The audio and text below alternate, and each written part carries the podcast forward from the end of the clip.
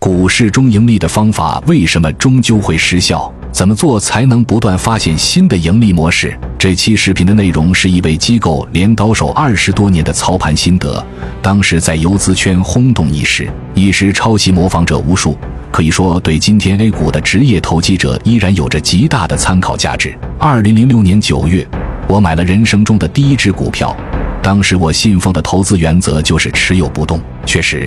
这个原则在随后的一年时间里给我带来了丰厚的回报。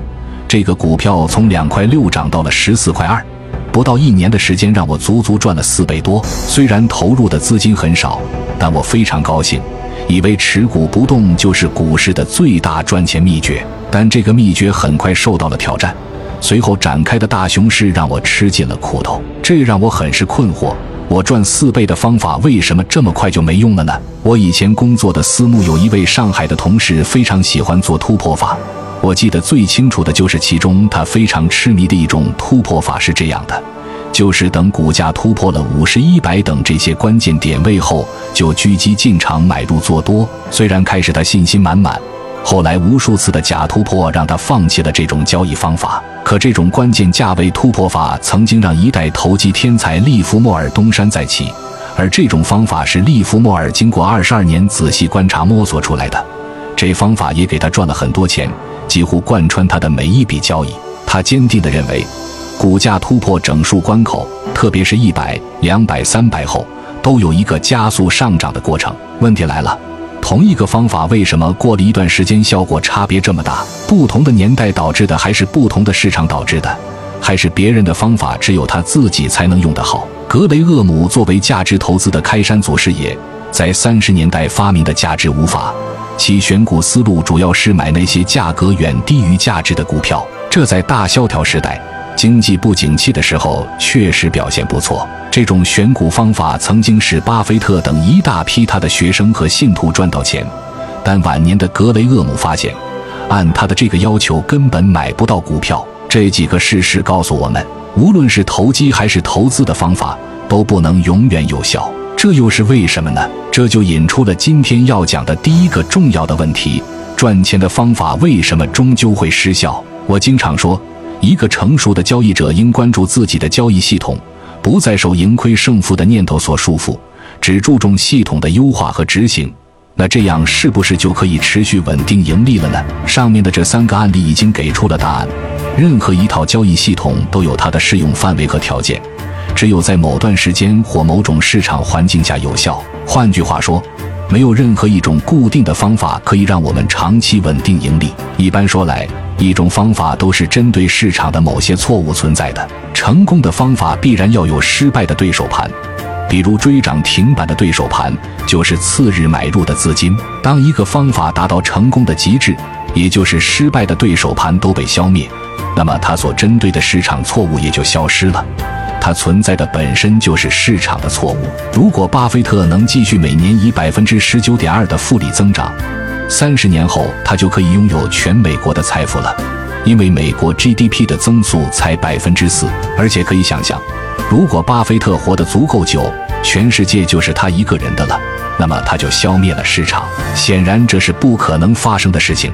为什么？首先，市场是一个自成长体，自我进化能力很强。还以巴菲特为例，他的方法如果不变的话，这种盈利能力必然导致有非常多的人模仿学习。于是迎来了众多的竞争对手，导致他的这种方法盈利能力减弱。要么因为竞争对手众多找不到投资标的，要么因为自我资金的膨胀，市场无法容纳这个庞然大物，最后导致失效。如果他的方法是变化的，不断根据市场完善的，说明他之前的方法失效了，或者效果下降了。这正好从反面证明了没有一个固定的方法体系可以适应市场所有的阶段，而巴菲特的多次对体系的改变，正好证实了这一点。要知道，市场在变，在不断进化，投资者的认知水平也在变。如今加上互联网的伟大作用，导致知识更新迭代的速度比以往任何时候都要快，这就导致市场的规律进化速度比以往更快。市场在变，投资者知识结构在变。这是导致我们的方法会失效的第一个原因。第二个原因是，如果一个方法持续有效，最后资金会无限膨胀，必然最后会消灭市场。既然一个赚钱的方法会失效，失效后我们该怎么办？有没有一种指导思想，让我们不断发现新的赚钱模式？我们来这样考虑：因为导致赚钱方法失效的原因，是因为市场的变化。要想不断发现新的赚钱模式，那么这个指导思想必须具有长时间稳定不变的特征。如果和市场一起变化，那就也会和某种赚钱模式一样会失效。这样的话，资源就不符合指导思想的条件。这种指导思想的稳定性就像灯塔，是固定不变的。市场如同航行在大海上的船只，总是处在运动变化中，但不变的灯塔却能为船只指明方向。另外，所有市场的波动一定是资金进出的结果，而决定资金进出的行为是由人做出的。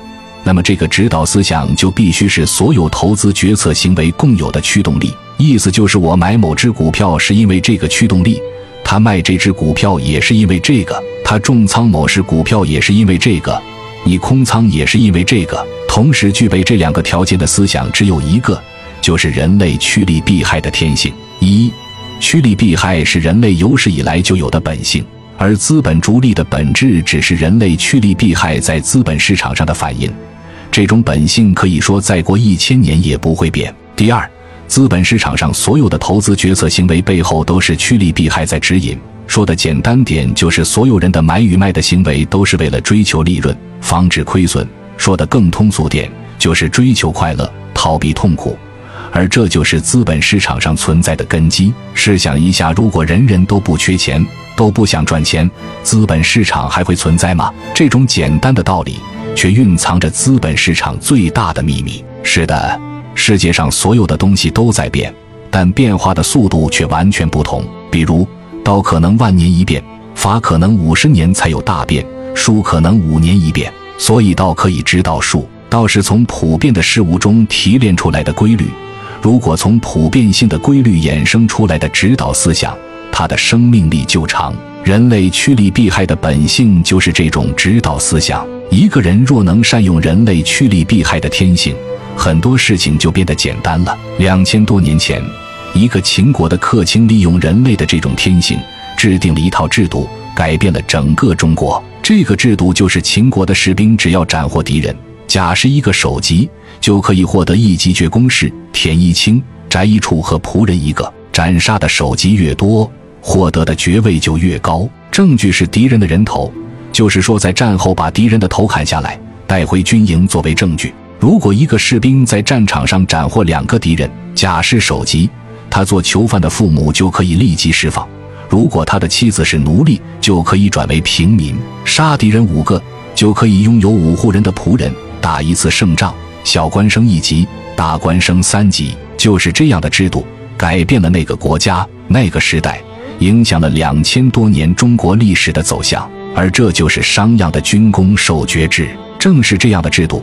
秦国人几乎人人好战，个个勇敢，可见人的行为受趋利避害的影响有多大。而利用人类这种趋利避害的天性，是可以做出这样的大事来。芒格就是深刻理解这一点，他认为激励和惩罚是改变人的行为最重要、最强大的力量。他引用富兰克林的一句话：“如果你想说服别人，要诉诸利益而非诉诸道理，即使你的动机非常高尚。”在现代企业管理中。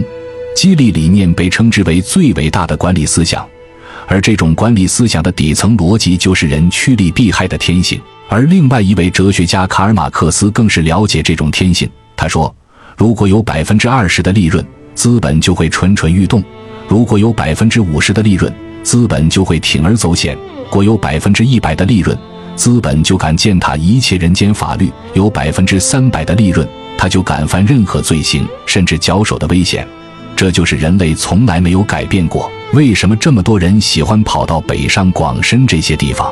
因为那些地方是中国财富和机会的集散地。为什么这么多人重视高考？因为对大多数人来说是改变命运的机会。这就是人类社会运行的法则。在魏忠贤当权的时候，当太监就变成了抢手职业，因为太监能获得比以往任何时候都多的资源。超过了当时社会对读书改变命运的认同。在侦查犯罪案件的时候，侦查人员非常讲究动机，因为只要弄清楚嫌疑人的动机，很多问题就迎刃而解了。这里的动机不就是趋利避害吗？他犯罪一定是在追求什么利益，要么就在逃避什么风险。比如我们几百年来不断重复的庞氏骗局，都是利用了人类趋利的特点。几百年前有天价郁金香，几百年后有价值几千万一盆的兰花。十年前有美国麦道夫五百亿美元的骗局，十年后中国有五百亿的人民币被泛亚贵金属交易所坑。人类几乎所有的事情背后都是趋利避害的天性在主宰着。趋利避害反映到资本市场上，就是想赚钱怕亏钱的心理。这种心理就是投资者行为的指挥棒，它是市场天然形成的赏罚令，它是市场激励和惩罚机制。理解了这个指挥棒赏罚令。我们就能理解市场上投资者的行为，无论你是引导他们的行为还是跟随，都有了判断的基准了。比如，你不知道战国时代的秦国士兵为什么异常勇猛，是因为你没了解到秦国的激励和惩罚制度；比如，你不了解在宋朝为什么流行好男不当兵，是因为我们不知道宋朝对军人的激励和惩罚制度。换句话说。当我们了解一个组织或一个国家的激励和惩罚制度，我们对这个组织和国家的群体行为不但能做出解释，还能预测他们的行为。前面我们说，亏钱和赚钱就是股市里奖励和惩罚机制，市场就是通过让一个人赚钱来奖励他的行为，市场就是通过让一种方法亏钱来否定这种理论。比如，为什么中国股市价值投资怎么呼吁都没有多少人呼应呢？如果中国资本市场诞生了一大批专大型的价值投资者，那么不用政府呼吁研究从事价值投资的人自然多了。而现在赚大钱的纯一色都是游资，这种示范效应或者叫赚钱驱动，必定导致越来越多的人处事短线，这才是天道。可以说，市场奖励机制就是通过盈亏来直接表现的。这个指挥棒关乎投机者的下一步行动，而这就是短线投机的灵魂。一个普通人如何利用交易的灵魂来发现盈利模式，来指导实战呢？我们常说倾听市场声音，到底听什么？就是听市场在奖励谁，惩罚谁。受到市场奖励的股票会吸引更多人的热捧，受到市场奖励的理念和方法会引来更多资金的模仿。我们还是用具体的案例来阐述吧。先来说说关于市场分析的例子。市场的整体环境在大牛行情氛围。极少数交易日会出现多数股票下跌，大部分涨的股票比跌的股票多，这是任何资金都无法改变的事实。包括国家队，只有新进资金多了，大部分看好了，才会出现这种情况。这说明什么？说明不论你是怎么进场的，大部分都是赚钱的。这种赚钱的效应就会吸引场外的资金，同时持筹的人就更加爱惜筹码了，这就形成了良性循环。熊市环境下恰好相反。即使大盘指数红盘时涨的股票没超过百分之五十，都是非常常见的。有了这样的把握，我们对市场强弱的判断就非常简单了。而短线发现市场开始奖励某些抄底追涨的行为的时候，我们就去捕捉类似的机会，如发现前一天涨幅榜上的股票今天大部分都是红盘，这说明什么？说明市场奖励这个抄底行为，这就让持筹的人不会再害怕了。让持币的人看到了赚钱的机会了，这种良性循环就构成了一个短线炒作的好机会。关于具体的方法例子，比如说翘板和反包这两种常见的赚钱模式。翘板指的是跌停板上买股票，反包一般指的是前一天股价大幅下跌或冲高回落，第二天出现涨停。一般的人看到别人利用这种方法赚了很多钱，就开始专攻这种方法，这是极其愚蠢的行为。这种方法只能在展现出赚钱效应时才可以去使用，这种现象更是在特例身上表现到了极致。你可去看一下特例 A 的走势，四次出现了连续跌停后再出现两个涨停。当市场有一部分发现只有特例 A 出现两个跌停后去操作就能盈利不菲，这种认知就会强烈的存在在投资者脑海里，赚钱的事实就会让他们重复这种动作。直到这种认知被更多的人知道后，就会破坏这种盈利模式。比如有先知先觉或者猴急的人，就会不等它跌停就去抄底，从而破坏了它两个跌停的这种形态。这个例子说明什么？说明只有当一个方法形成了赚钱效应后，我们才能使用。比如一段时间跌幅很大的股票涨停后，都在次日有较好的表现，那么操作这样的股票就有较大的胜率。直到出现了亏钱效或会更强的其他模式吸引，导致资金分流效果下降。出现这种情况，就立马跟随最强的赚钱模式。我们判断一个方法有没有效果，只需要观察这个方法在当前的赚钱效应和亏钱效应是怎么样的，就知道它能不能在当前使用。关于股市分析方面，我举一个例子：二零一六年八月，廊坊发展被恒大举牌，在市场没有其他题材的情况下，这个消息引起了资金的关注，导致涨停，而涨停吸引了更多的关注。从而引起了更大的资金买入，在大盘氛围没有大的风险下，就这样不断循环，产生了一个牛票。这个牛票的超级赚钱效应和巨大涨幅引发了市场的想象，市场资金开始类比思考：只要是恒大举牌的票都在涨，还有只要是股权变更的也能涨。顺着这个思路走下去，当发现这个思路真的可以赚钱，资金就会投入更大，也会吸引更多的资金买入。从而引发一个板块行情，直到亏钱效应出现。研究牛票就是看市场在奖励哪些股，这背后的逻辑是什么？这是我们与市场对话的好途径。长线是这样，短线也是这样。可以这样说，我们不论去越南，还是去香港，还是去印度，甚至以后的朝鲜，用这种方法都可以快速了解这个市场的奖罚习惯。就像我们要玩好一个游戏，就要了解它的规则。其中最重要的规则就是奖惩制度，而市场的奖惩制度就是赚钱和亏钱。我们来看群体行为的分析，这个市场上有大量的短线追涨的选手，可以说在熊市中，日常的百分之八十的交易量是短线选手贡献的。他们的水平参差不齐，但是他们在某个阶段也会因为某个股票赚钱，一旦赚钱了，自信就会增加，进而快速的投入到下一只股票。当这种行为产生群体效应时，这种背景下的热点就会不断有根风盘出现，就容易有持续性。相反，如果短线追涨的那些选手接二连三的失手，导致资金大幅回落，他们就会进入反思，减少操作。当这种行为产生群体效应时，一些强势股就没有跟封盘接力了，就容易形成补贴。这两种心理变化过程不断循环反复。踏准了节奏，就能分辨机会的大小，进而决定进出的仓位。这里我以涨停战法来举个例子说明一下，为什么我做涨停板非常重视连续涨停的个股数量这个数据呢？如果你听懂了上面的分析，就理解了。这是因为对追涨停板的人来说，第二天最大的奖赏是什么？就是再来一个涨停，赚百分之二十。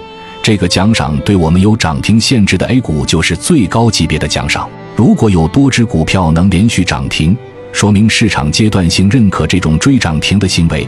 但是如果发现涨停个股第二天不但没有连续涨停的个股，反而有跌停、会大幅下跌的股票或者跌的股票占据多数，说明前一天涨停板买入的选手多数都是亏钱的。这个亏钱就会打击他们的信心。一旦形成群体认知，打板追涨停的人就会减少，于是涨停的股票数量就会减少。但是如果减少到极致的时候，比如只剩下两到三个，这时就会有追涨停板买入的资金和个股之间的供求关系发生了变化，导致剩下的两到三只涨停板非常受追捧，从而导致连板个股产生。而连板个股的产生又会激励无数的短线资金进场干活。如果市场的指挥棒结合市场另外两个规律一起使用的话，我们就构成了一个无比强大且能与时俱进的体系。这两个规律，一个是强者恒强，一个是物极必反。在所有的短线操作前，我们要明确哪些股票和模式是最亏钱或最赚钱的，然后只要判断其是否处在物极必反的潜在阶段。对于自己操作执行来说，要克服人性趋利避害的天性给角色带来的障碍；而对于市场来说，你要利用人类的这种天性为你抓住机会。做到这两点，我们就已经处在博弈的最高峰了。必要的勤奋和自我否定是必要的。无论你有多么伟大的梦想，无论你有多么强大的方法论，无论你有多么高明的导师，勤奋高效的勤奋才是最终唯一的救赎之道。关注我。一起探寻更多资本和人性背后的秘密。